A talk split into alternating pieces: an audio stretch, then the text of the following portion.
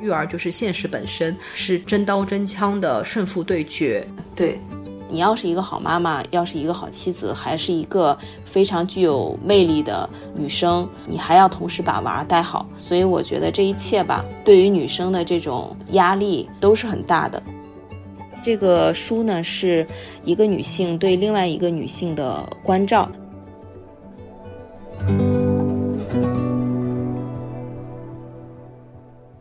大家好，欢迎来到自在频道。那我很久没有和大家见面，然后也很久没有邀请新的嘉宾来和我聊天了。那今天呢，我邀请到了理想国的编辑黄小鱼，黄小鱼和大家打个招呼吧。大家好，我是理想国的编辑黄小鱼。呃，小鱼呢，他在今年的上半年做了一本书，叫《育儿放弃：被困住的母亲与被忽视的女儿》。那很多人读了这本书以后，就会觉得这是一个非常沉重的故事。他讲了一个什么样的故事呢？是说日本有个地方，它发生了一起女童的死亡案。那这个女童死亡的原因呢，是因为她的父母是一对很年轻的父母，才二十岁左右。他将年仅三岁的这个女儿呢，放进纸箱里面将近二十天。那在这之间呢，他的女儿几乎没有任何的进食，最终饿死。那这个案件当时是震惊了整个日本社会。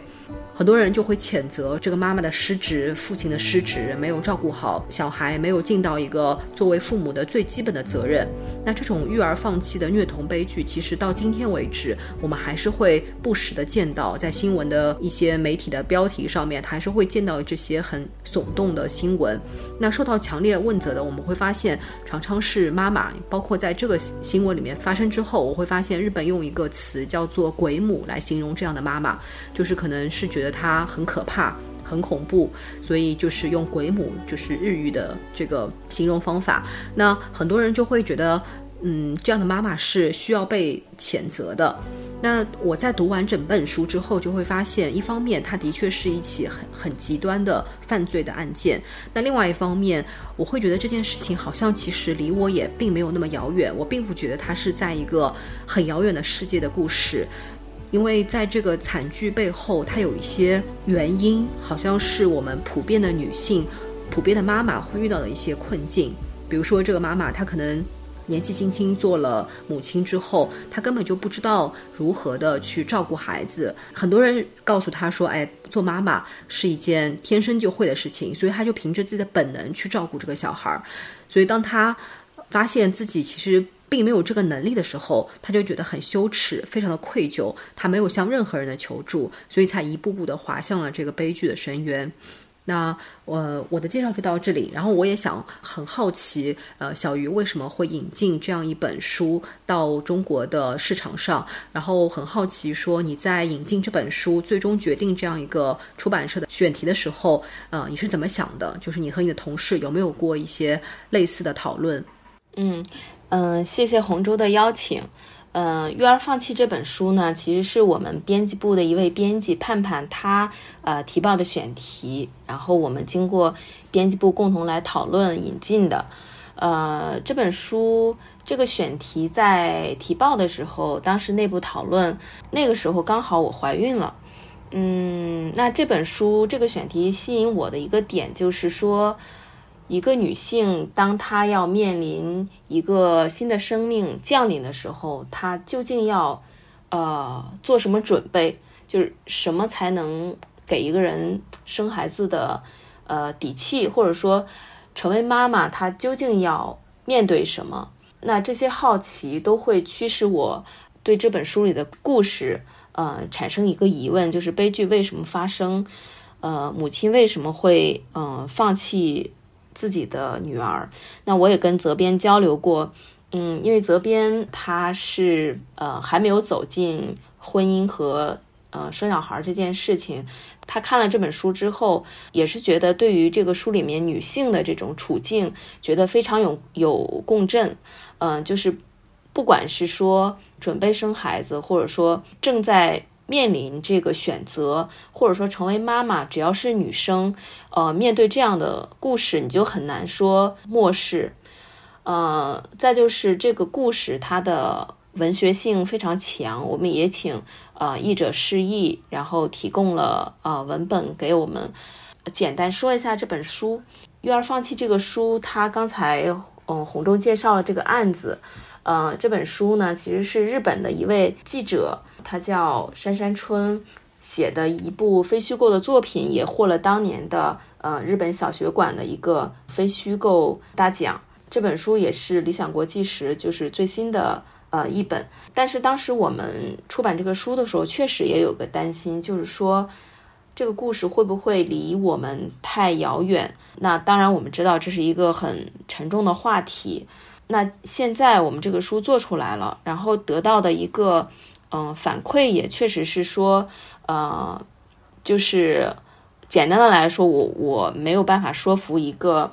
幸福的妈妈打开这本书，大家会觉得说，嗯，确实太沉重了，对。呃，那也很感谢洪州为这个书写了很精彩的导读。呃，我记得里面有一句话，其实呃让我印象非常深。呃，你说非常感谢这本书对女性而言是一次重要的看见。嗯，呃，为什么我会觉得这是一次女性重要的看见？因为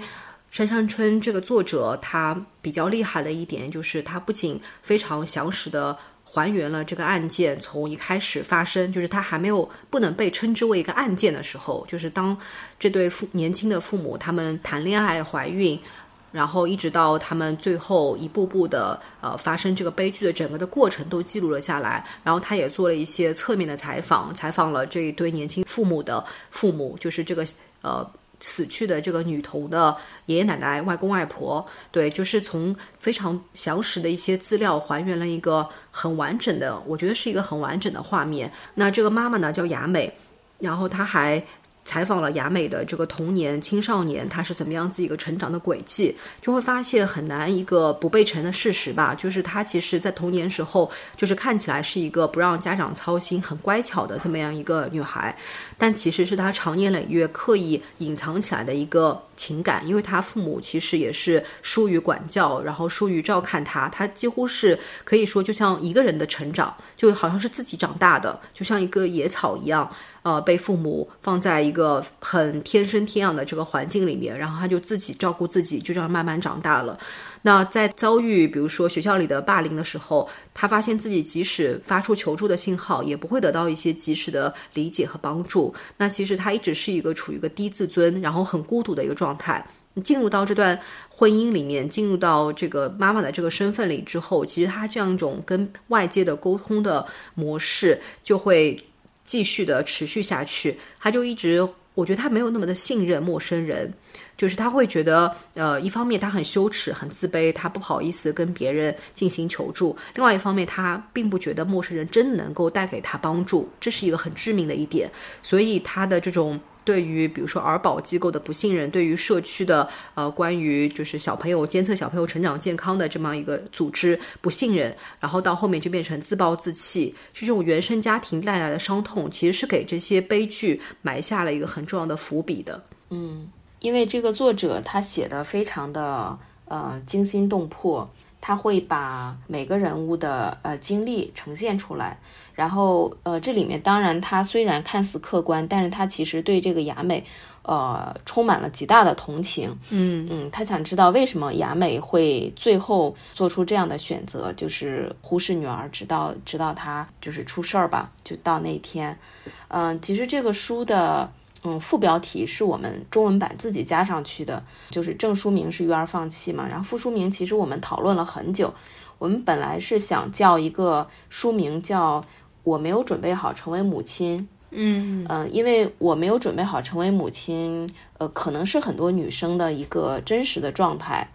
就是没有准备好。有甚至有一些当了妈妈的女生，她也是在完全没有准备好的情况下去当了呃妈妈。那最后为什么这个书名没用呢？一个是觉得它可能有点呃标题党，然后再就是我们觉得可能这个案子不只是因为雅美。没有准备好成为母亲，而是说它是一个综合的、多方面的一个呃育儿困境。其中一个最主主要的原因就是刚才洪州说的原生家庭的问题。因为雅美的童年是不幸的，她在少女时代就是被性侵的时候，她的父母没有好好的站在她这边，告诉她这不是你的错，这是别人的错，你不应该感到自卑，可以寻求啊，比如说报警啊，或者寻求法律的保护，但是他们没有嘛，呃，所以雅美她在遇到育儿的种种问题的时候，嗯，就像你说的，她不相信大人。那不只是她这样，那个智泽就是雅美的丈夫智泽也是这样。因为他小时候是应该是被家暴吧，就是被长期的被他的母亲，不管是言语嗯上的控制，然后他一直在一个隐藏自己的感情，就是隐忍的状态下，然后他的情感非常淡漠，就是他习惯了忍受，他遇到问题他也不求助。他的妈妈会打他，然后所以他后来他会打自己的女儿，就是他会打真奈。然后智泽其实也是一个，就除了原生家庭之外，智泽也是一个很重要的因素。因为就是说我们通俗上讲的丧偶式育儿，就是雅美一家就是这样的。因为智泽会把呃这个育儿是女人的事情，育儿跟男人无关，然后男人工作养家，女人在家做家务和育儿，呃会把这种这句话挂在嘴边。因为后来他上法庭的时候，法官问他，他只有这么一句话，他没有别的话。然后他在家里打游戏，他甚至会意识不到他的妻子跟孩子的存在。所以我觉得智责也是一个，就是说产生悲剧的一个非常非常，呃重要的原因，就是说他把育儿的压力全部推给了雅美。对，我觉得这也是很典型的一个东亚社会的。传统的分工吧，他就觉得男主外女主内嘛，因为在他们结婚以后，所有的家庭的经济的上的压力其实都是在爸爸身上，都在智泽身上。作为雅美来说，作为他的妻子来说，他是完全放弃了他所有的生活的可能性，就他既没有继续读书，也没有继续去工作，他就完全待在家里面，从一个少女一夜之间就变成了一个妈妈，然后他要承担家务，然后要。做家做饭，然后要照顾小孩，要喂奶等等，就是她所有的人生其实发生了一个巨大的转变。但是她的丈夫没有发现她的人生发生了这么大的转变，他还一直觉得说，哎，呃，好像很正常啊。因为虽然他们只有十九二十岁，但他他还觉得很正常。他好像就是承担了一个母亲应该要承担的一些责任。他没有意识到摆在他妻子的面前是一个。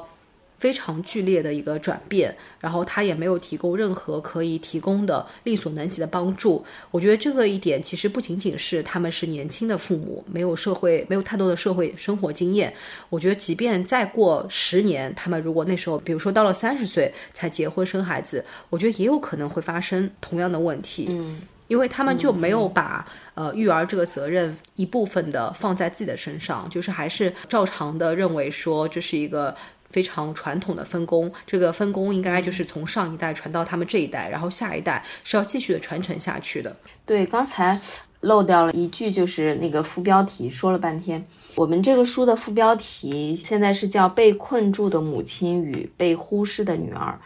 嗯，这个标题是我们后来就是讨论了很久才呃定下来的，就是因为雅美其实她又是被困住的母亲。因为她面临的育儿困境其实是，嗯，共性的。然后她也是被忽视的女儿，因为她的童年和成长是缺失了父父母的爱。所以真奈的悲剧其实也是，就是几代女性这种生存处境的一个折射。就是译者也说过说过一句话，说每一个被困住的母亲都曾经是被忽视的女儿。所以，呃，我们就定了这个作为这个书的标题。那除了刚才我们提到的说原生家庭，然后还有丈夫的呃缺失，丈夫育儿责任的缺失，还有一个困境吧，我觉得是就是家庭援助力量的减弱。因为这里面提到，其实真奈的妈妈雅美，雅美的妈妈秀子，还有秀子的妈妈，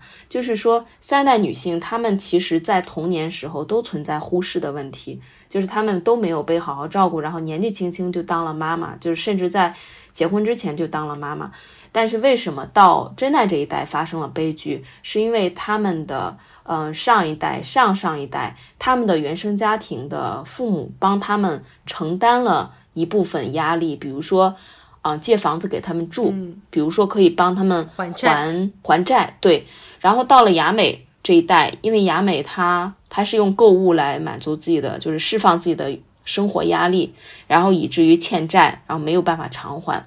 然后她的家庭就是她的父母没有办法帮她还债，然后她也没有办法把这个求助信号嗯释放出去，所以导致了就是说真奈的悲剧。这个事情是特别现实的，就是说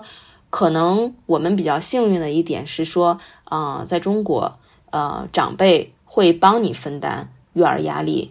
甚至说百分之九十九的可能，真的很多长辈就是说，不管他们就是是不是真的能够去分担，但他们从意愿上一定是想帮你带孩子的。然后这也是很多人很多现在就是面临职场压力、工作压力又大，然后这些女生还就是我们还还有生孩子的这个底气吧，就是因为有人可以帮你承担这个育儿压力。对，这个是很重要的。一点就是家庭力量的援助对于育儿的一个重要性吧，我觉得，嗯，对对，就是其实不仅仅是家庭，包括比如说我们再往前推一些，呃，不仅仅是你的双亲父母啊，我们再往前推一些的话。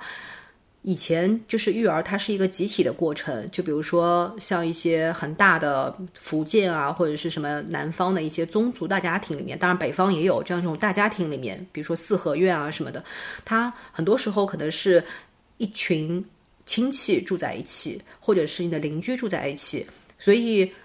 你是有非常多的育儿的一些帮助的力量吧。就是你不太不用担心说，呃，如果我的有一天我要出门了，然后我的小孩一个人留在家里怎么办？就以前其实不存在这个担忧，因为你的邻居、你的亲戚会帮助你分担这样一些育儿的现实的问题。所以在作者在书里面有有一句话，我觉得很有道理，就是也很犀利。他就说，育儿就是现实本身，是真刀真枪的胜负对决。胜负对决，嗯对，就是孩子的出生和抚育的过程，它其实不仅仅是父母的价值观、社会化程度的一些体现，然后还有一些就是，就像我们刚刚提到的、讨论到的，它其实是一个社会关系网络。嗯，可不可以支撑你继续做这件事情？因为我们今天其实。呃，雅美在这一代人，包括我们这一代人，可能很多时候都是把育儿的压力都集中在了一个小家庭里面。当然，雅美更惨一些，她就是完全集中在她一个人身上。所以，其实呃，这会给她一个很大的，就是陷在一个孤岛里的一种困境感。就我有时候在读这本书的时候，我有时候会带入自己的一些。呃，怎么说一些感受吧？就作为妈妈的一些感受。如果我真的像雅美一样，没有任何的帮助，就是我我的父母不帮助我，或者是呃我丈夫的父母不帮助我们，然后也也没有任何的其他的外来的援助，就我一个人每天待在家里面带小孩，我会很无助的。因为我也遇到过这样的妈妈，就是以前我在小朋友还小的时候，就推着他去小区里面溜达。然后我就遇到了一个妈妈，是我可能是住在我们同一个呃隔壁小区的一个妈妈。我们是通过婴儿车来辨认的，因为小时候的小朋友都长得差不多嘛，你根本就认不出来，除了男女以外。但我我就通过婴儿车一直辨认到他。虽然我们没有交谈很多，但有一天他就很愁眉苦脸的跟我说：“他说，哎呀，他说我都不知道什么时候才能够去上班。”那时候他在家里面可能带娃已经带了有快一年的时间了，就已经七八个月以上了。对，他说我都不知道什么时候才能去上班。我说那你家里老人可以帮你吗？他说不行，他们都因为可能年纪大，根本就没有办法从老家赶过来帮他。所以育儿这件事情就始终是在他一个人的身上。他说他以前是一个程序员，然后收入啊各方面都是还不错的，但现在就变成他要放弃掉他所有，然后来带小孩。然后对，然后过了。可能有半年的时间，他又跟我说，他真的受不了这样的生活了，他一定要出去工作，他一定要出去工作。而且你想，我对他来说只是陌生人，从头到尾我都不知道他叫什么名字，我只知道他是某某的妈妈。嗯，对。但是他这种无助感、那种表情、神态，虽然已经过去好几年了，但是到今天为止都很深的印在我的脑海当中。嗯。我觉得这个，嗯，书里面其实，我觉得这个书可能是每个妈妈的梦魇吧。就是你读完的那段时间，我觉得就是说，真奈在纸箱里的，哎呀，那些画面，然后她的哭声，呃，真的就是呃，紧紧的呃揪着你的心，然后在脑海里面就是挥之不去的，呃，然后这个书里面也是充满了这种雅美的无助感。而且就是说，它其实是就是我们刚才说的，如果没有援助的话，育儿这件事情是很难，就是说，嗯，进行的。然后，那这个书里面其实也写到一些日本社会的援助的一些儿保机构，嗯，他们其实一直试图的，当真奈，呃，他一岁半的体检没有通过，然后说是被判定为发育迟缓，然后后来其实一直有儿保的工作人员试图介入，嗯，去就是去判定在真奈家是不是存在忽视的问题。然后，但是一直没有呃真正的有效，就是说，它这个日本虽然是这些社会机构它是存在的，但是它其实是失效的，嗯，就是也包括比如说这些儿保机构的工作人员就流动率很高啊，不停的离职啊，然后没有人真正清楚呃这个真奈家的真实情况，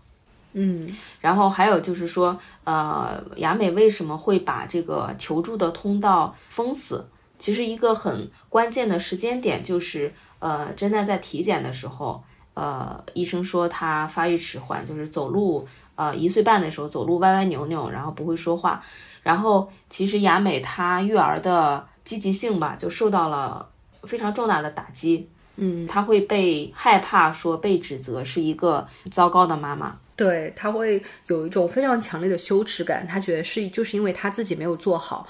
没有。履行到一些做妈妈的责任，所以才让他小孩变得发育迟缓。对，还有就是就是这种耻感，我觉得是每个妈妈都会存在的吧。就比如说，呃，我们家的孩子，嗯，八个月的时候体检，然后呃，医生就说精细动作不达标，然后呃，智力什么发育中等，真的就是会焦虑，就是你会觉得，哎，为什么我我的孩子就是没有达标？就那个东西真的会，就是会让你觉得是因为自己没有做好，然后因为这个书的作者也是一个男孩的母亲，然后他也分享过类似的类似的经验，所以当他来写这个，就是说呃真奈体检之后这个呃雅美的这种变化，呃我觉得也是一个女性对另外一个女性的这种嗯关照吧，我觉得就是妈妈之间会。能够体会彼此的这种感受，就是整整个，不管是社会氛围，还是说可能是天性，就是说这种愧疚感，嗯，可能是与生俱来的，你也很难啊摆脱它。就比如说你啊陪孩子少会觉得愧疚，然后你没有办法呃平衡工作跟带娃，然后你也会觉得愧疚，然后孩子就是身体有任何的风吹草动，你都会觉得焦虑。对我我所以我觉得雅美后来就是嗯封锁了自己的求救的通道，也是因为身为母亲的这种耻感。然后当她封闭了求救之后，这书里也写了，就是其实是育儿放弃，呃，就是说忽视这个现象最严重的状态，就是妈妈封锁了所有的外界的通道，然后没有人知道这个孩子真实的情况是什么样的。然后真奈，呃，后来很长一段时间，他是被关在家里一个很小很小的一个房间里面。然后真奈的外婆来看他一次，也说觉得真奈像小狗一样，嗯，被锁在里面。嗯，还有一个，我觉得是，其实这一对年年轻的夫妻，他们对于育儿知识其实是非常欠缺的。就比如说真奈在。不到一岁的时候，因为这个智泽晃他的脑袋，然后导致他住院，然后急性硬膜什么出血住院，呃，然后呃，当真奈他就是很调皮嘛，他伸手去抓弟弟的眼珠的时候，雅美也不知道怎么引导他，就是只能把他关起来，然后就真的像像养小狗一样，然后那真奈不会说话，也不会叫妈妈，那雅美不知道说可以多跟他互动。然后多教他，只是说以为这个真奈故意的，呃，比如不听话或者呃不聪明，嗯，所以就是说，大家好像都以为这个母爱是天然的，是自然的，但其实母爱是后天习得的。对我一直觉得母爱这件事情，做母亲这件事情是要慢慢学习的，就不是说一个妈妈她因为有了小孩，她就一夜之间，呃，她就好像会了很多很多事情。其实我。听到最近的一句话有点反感，就说什么有了小孩以后他就有有了软肋和铠甲，嗯，这一点好像我觉得就会把女性放在一个很高的标准之下，可能要求她既要是温柔的、识大体的，然后又要、又要要求她，同时又是一个很坚强、很刚强、很独立、很顽强，可可能不需要求助任何人，都不需要丈夫的情况下，她就能够把一个小孩养好，她就能够做好一个妈妈。我觉得这一点是不现实的。这一点是非常不现实的，尤其在现在这个环境之下，育儿的环境之下，就是我们没有了任何，比如说宗族啊、亲戚啊，呃，一些就是外界的社会网络在变得越来越小的一个情况之下，都回到了家以家庭为单位的这个社会的结构当中之后，就更加觉得说把所有的压力放在了一个女性身上。嗯，我特别讨厌“为母则刚”这句话。嗯，因为呃。你生完小孩当了妈妈，其实你是很虚弱的嘛，嗯，就不管你的呃身体还是你的整个精神，人们就要求说你有了孩子，你自己就要非常的强大，非常的坚强。但其实就是母亲，尤其是新手母妈妈，可能是最脆弱的。嗯，就为什么不能脆弱呢？我觉得这些呃俗语吧，嗯，都是绑架。对，我觉得一定意义上就是把女性放在了一个。好像很神圣、很高的一个位置上面，但其实仔细的想一想，就是在让男性一定程度上逃脱了他们应该要履行的责任嘛。就是他又觉得妈妈很伟大啊，妈妈太伟大了。然后呢，然后爸爸可能就觉得说，呃，比如说喂奶这件事情我帮不上忙，因为，嗯，因为我没有奶水啊，对吧？但其实，在育儿的过程当中，如果你真的。非常很脚踏实地的带过一年的娃的话，你会知道这一年当中，小朋友他不是只有喝奶这一件事情啊，他有很多的活动啊，然后外出的或者家里的活动，换尿布啊等等，就这些事情都是可以除了妈妈以外的人做的，爸爸都是可以去承担的。但是他就会就很多很多，因为会把妈妈放到了一个很伟大神圣的这个位置上以后，就会天然的把自己从这件事情当中的责任去摘出去。摘一旦摘出去了以后，好像就很难再回来了。就是一旦妈妈在，比如说前面的小朋友前面三年学龄前付出了很多，爸爸后后面就好像很难再去接手了。就是呃，我身边观察了一些孩子已经比较大的，比如说上小学了，甚至是更大的上中学了，就是会发现说，父亲他在越早介入到育儿这件事情当中，比如说从月子里，从小孩还是个婴儿的时候去介入到照顾。小孩，然后体谅妻子作为一个母亲的辛苦，然后他同样也付出自己应该要作为一个父亲应该要承担的责任。那他其实越早介入，他会越能够和小孩和妻子之间形成一种，不管是育儿的默契也好，还是亲子关系的默契也好，就是这些事情，它不是突然之间从地里面就长出来了，就是。你一定要会经历了这些东西之后，你才知道哇，原来带一个小孩是这么辛苦的一件事情。原来带一个小孩，他是需要付出很大的意志力。就是我觉得带娃是一件很需要意志力的事情，因为他不是说你今天，比如说小朋友睡不好了，然后你就今天补个觉，然后明天你就生龙活虎了。不是的，有可能你今天睡不好，你明天还是睡不好。嗯，它是需要你的一个意志力，然后包括它需要一些旁人的支持，然后鼓励，然后告诉你说，如果你做不到也没有关系，它是需要这些东西的。嗯，我觉得是这样，就是好像我们对于母亲的这个叙事，呃，永远都是幸福的嘛。但其实我们会这种对于母亲的叙事，某种意义上也是一种有点像成功学的叙事。就刚我们之前在录音之前也讨论到说。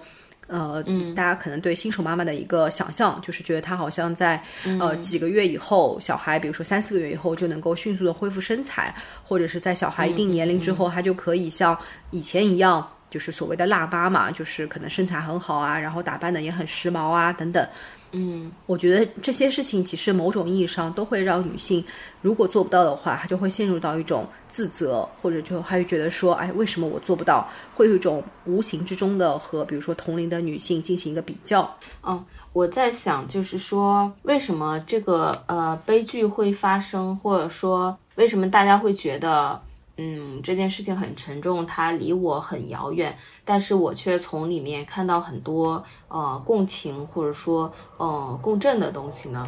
因为我觉得，就是假如我自己失去了所有的支撑，或者说我们身边的每一个妈妈如果失去了所有的支撑，嗯，如果像雅美一样，就是比如说原生家庭，比如说家庭的援助。比如说呃配偶的，就是育儿的分担，所有所有的一切，呃这些我们都没有的话，呃那可能书里的悲剧真的会发生，只是说程度轻重的问题。嗯嗯，比如说你也会，你，就是说育儿的非常单调的一种呃状态中，比如说我也会，比如说买东西来排解这种呃呃压力，或者说这这这种状态，就只是说程度轻重嘛。因为这个雅美在里面，它是靠嗯购物来排遣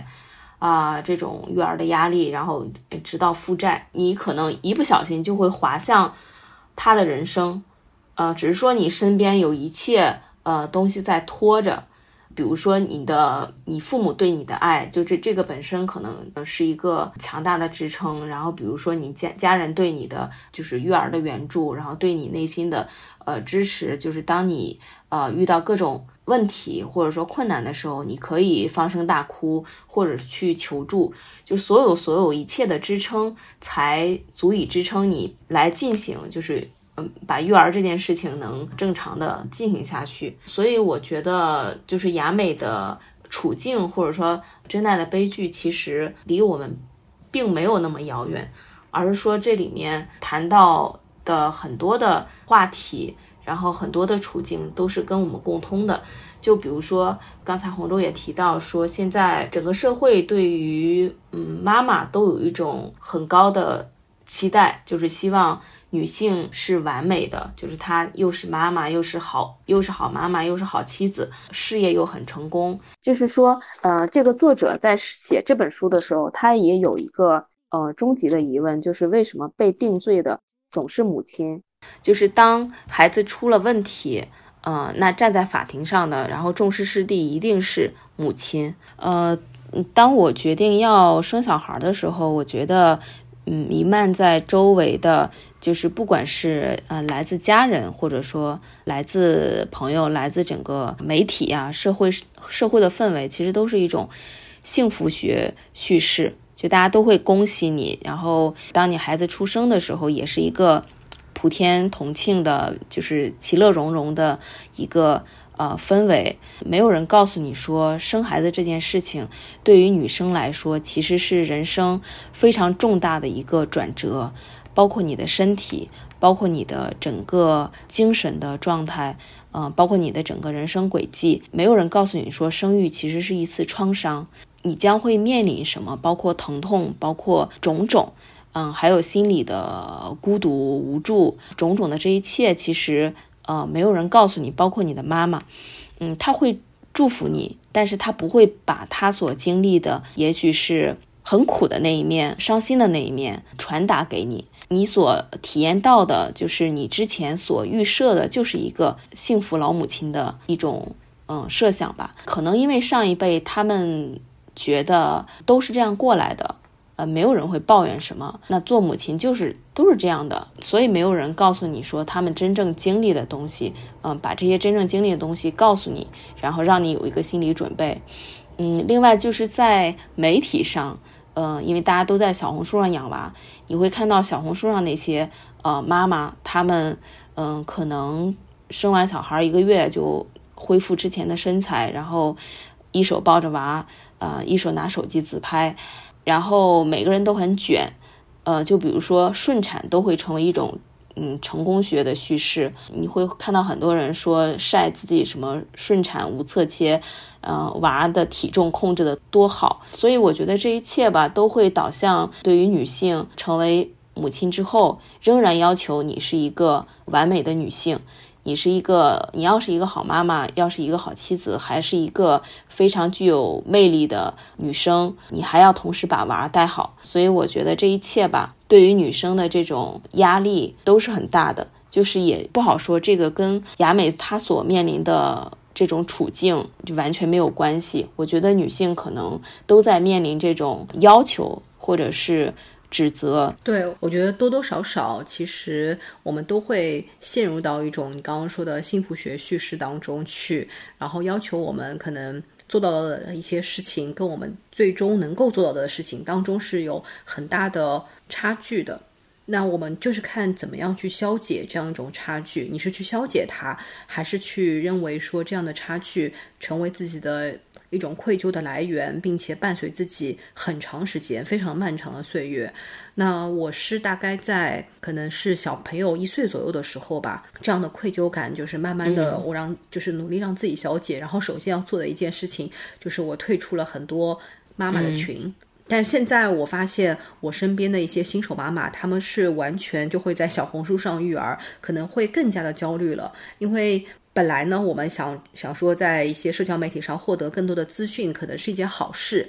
因为你可以获得相同的，比如说是不是有一些问题啊等等，你可以大家一起去解决问题。但到后面就会觉得说，我好像知道的越多，别人是怎么育儿的，别人是怎么恢复身材的，我反而会更焦虑了。嗯。我觉得我常常觉得这些信息也是会让妈妈陷入到一种盲目当中，就是这种盲目是不仅是对自己的不信任，就好像你做了妈妈之后，你好像突然之间对自己的身体失去了掌控能力，而且你因为失去自己的掌控能力之后，你会不停的愧疚，不停的自责，那这种愧疚和自责也会呃延伸到育儿的焦虑上面去，就是小朋友对小朋友的教育，我觉得也会很像。在流水线上的一个 生产出来的小孩一样，就他就会觉得你必须要在几岁的时候进行一个英语启蒙，然后呢，你错过这个阶段，你就会怎么怎么样，就是所有的事情好像都是在被安排好的。我非常的不喜欢这种感觉，所以大概在呃一岁多的时候，我就退出了很多的妈妈群，几乎所有的群我都退出了。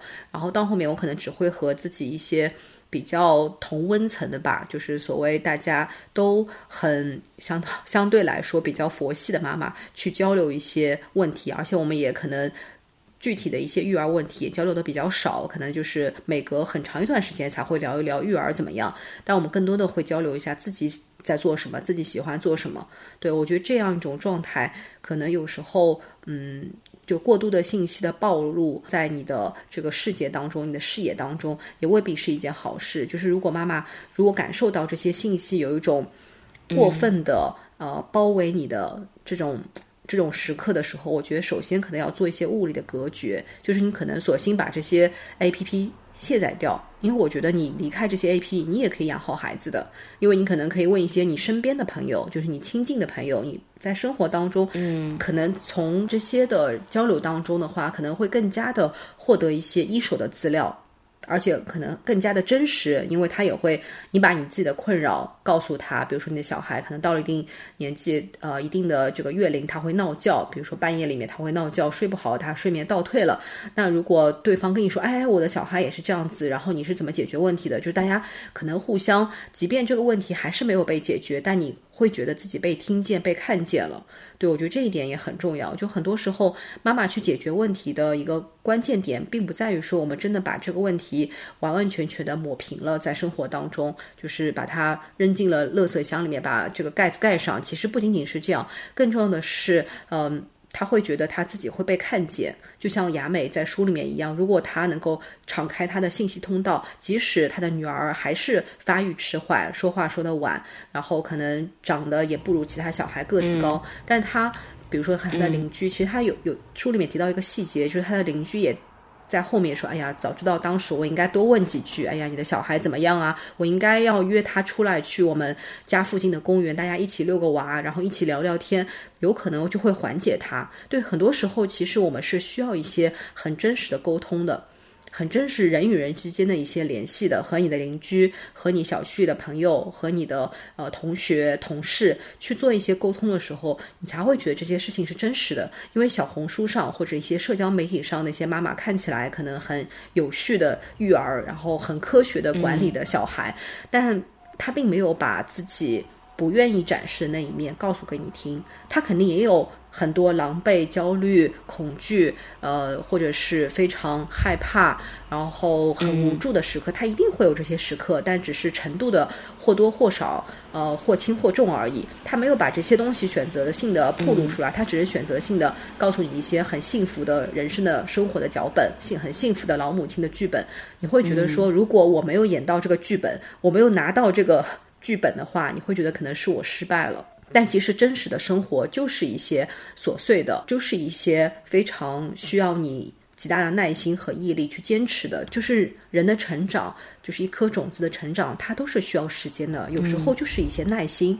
它就会让这些问题自然而然的。就是消失了，从你的生活当中消失了。那在等待这些问题消失的这个，有时候可能是一些比较漫长的时间，它不是一个月、两个月，它可能是半年甚至更久的过程当中，我觉得就是一个很好的去享受你和孩子一起面对这些问题的时刻。嗯。我觉得就是看这个书里的雅美跟真奈的这个交流，你也会觉得，哎，真可惜啊！就是当真奈她自己一个人默默的在房间里，嗯，消化她的伤心，嗯，她不会说话，然后雅美也不知道，她其实非常的简单，就是当真奈她要抱抱的时候，雅美只要抱抱她，她就不会哭，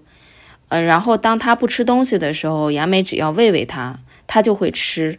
其实就是说母女之间，就是很俗的来说，就是就是爱嘛，就是孩子吃东西，包括孩子吃奶，其实都是爱意的连结，就是母女之间。这个东西说简单也简单，呃，说复杂也复杂，就是我觉得其实没有什么法则吧，一部分是耐心，一部分是天然的东西，一部分是嗯习得的东西。嗯，但是只要妈妈和孩子能够有更多的爱意的交流，是抱抱也好，是一起做一件事情也好，就是一起安静的待一会儿也好，我觉得这个其实就是育儿本身，就是像这个书里的悲剧，其实就可以避免。对，然后。就你刚刚提到说，他可能就是需要一些爱意的连接，然后包括还有一些，我觉得是呃需要克服的时刻吧。就是他提到智泽和雅美他们俩在。童年成长过程当中，其实都没有受到妈妈很好的爱和关心，所以当他们在面对自己小孩的时候，他们会有一种怎么说，一种非常微妙的一种念头，他们会觉得说，如果我们对小孩很好的话，好像对不起曾经的我的童年。就书里面提到这样一个细节，我不知道你记不记得？嗯，就很多时候，后来我很深入的想了一想。好像很有时候，我们就会把自己童年时候的一些呃，别人怎么对待我们的，我们也会用同样的方式去对待小孩。就会比如说童年时候妈妈可能对我们很严格的，那他可能就会长大了会把这种严格延续下去。但我们没有成为妈妈的时候，我们会说：“哎呀，这个怎么说？就是我以后肯定不会这样对我的孩子的，我一定就怎么怎么样，对吧？”但是等到我们真的成为了妈妈之后，我们会忍不住的，就是人性当中的那些。惯性就会被释放出来。我觉得是，嗯，因为女儿学习怎么处理问题，嗯，就是跟妈妈学的，就是妈妈的呃处理问题的模式，嗯，会遗传给女儿，就是这个没有办法消除。对，但我常常在想说，呃，如果我们知道这个问题是一个惯性，是我们一个行为模式的惯性的时候，我们是不是可以把自己抽离出来，就是。站在一个旁观者的角度，告诉自己说，其实这样子并不合理，并不合适。然后，其实我们可以用一种比我们妈妈对待我们更好的方式来对待自己的孩子。嗯，所以我觉得学习也很重要，自己的成长跟学习。对，当然这个也是需要丈夫的支持。如果另一半给予你足够的精神上，还有育儿上实际的一些支持的话，你其实就会有更多的精力和时间释放出来，去想一想，把自己从这些。繁杂的事物当中抽离出来，然后去想说，我是不是怎么样做可以做得更好？我是不是这样子做的话，会呃和自己妈妈对待自己的方式有所差异化？对我觉得，就是只有你旁边的人帮你去托你一把的时候，你才能够有这个精力把自己托起来。就如果你还是二十四小时不停的只有你一个人面对这个孩子的时候，其实你是没有办法停止这样的惯性的，非常难。对，还是很有收获，跟洪舟一起聊一下这本书，然后聊一下嗯育儿的话题，还是希望每一个女性，呃每一个妈妈都能被看见，然后被帮助，然后也肯求助，然后活得真实。嗯，是，对，不要活在社交媒体里面，不要活在朋友圈里面。对对对，就是对对，就是你是一个什么样的人，我觉得是大大方方的，就是活在阳光之下。嗯，我也非常推荐大家去读这本书。可能其实这个作者他本身山上春他的文笔没有让这个故事显得非常的沉重，他反而是一种很客观、很冷静，有一种抽丝剥茧的这样一种心理去把这个故事。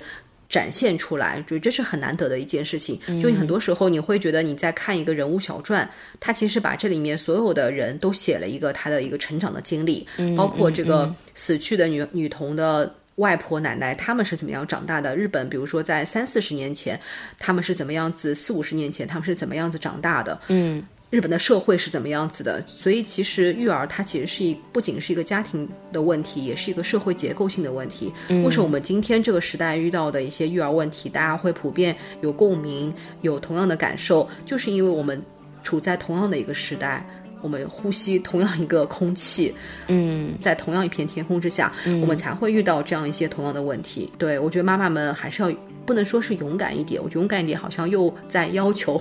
那我觉得就是真实的说出自己想要什么，不想要什么，嗯，然后不要有什么羞耻感吧。就是我觉得做的不好、不对的时候也没有什么，就是很多时候它是可以被修正的，没有关系。嗯嗯。最后我分享一段话吧，就是这个作者深山春，他跟书里的这个母亲雅美长期通信。他跟雅美说过这样一句话：“说我能感受到你的育儿的艰辛，然后是每一个普通母亲都体会到的。我本人也有孩子，也有育儿的烦恼。关注并反思真奈，或许会让我们看清母亲在现代社会中面临的困难。我想见你一面。”嗯，我觉得这个书呢是一个女性对另外一个女性的关照，然后在这本书里也能看到当下每个女生的处境，然后有一些共鸣吧，所以想把这句话分享给大家。嗯，好，谢谢小鱼，那我们有机会下次再聊。好，谢谢洪州，谢谢，嗯，好，拜拜，拜拜。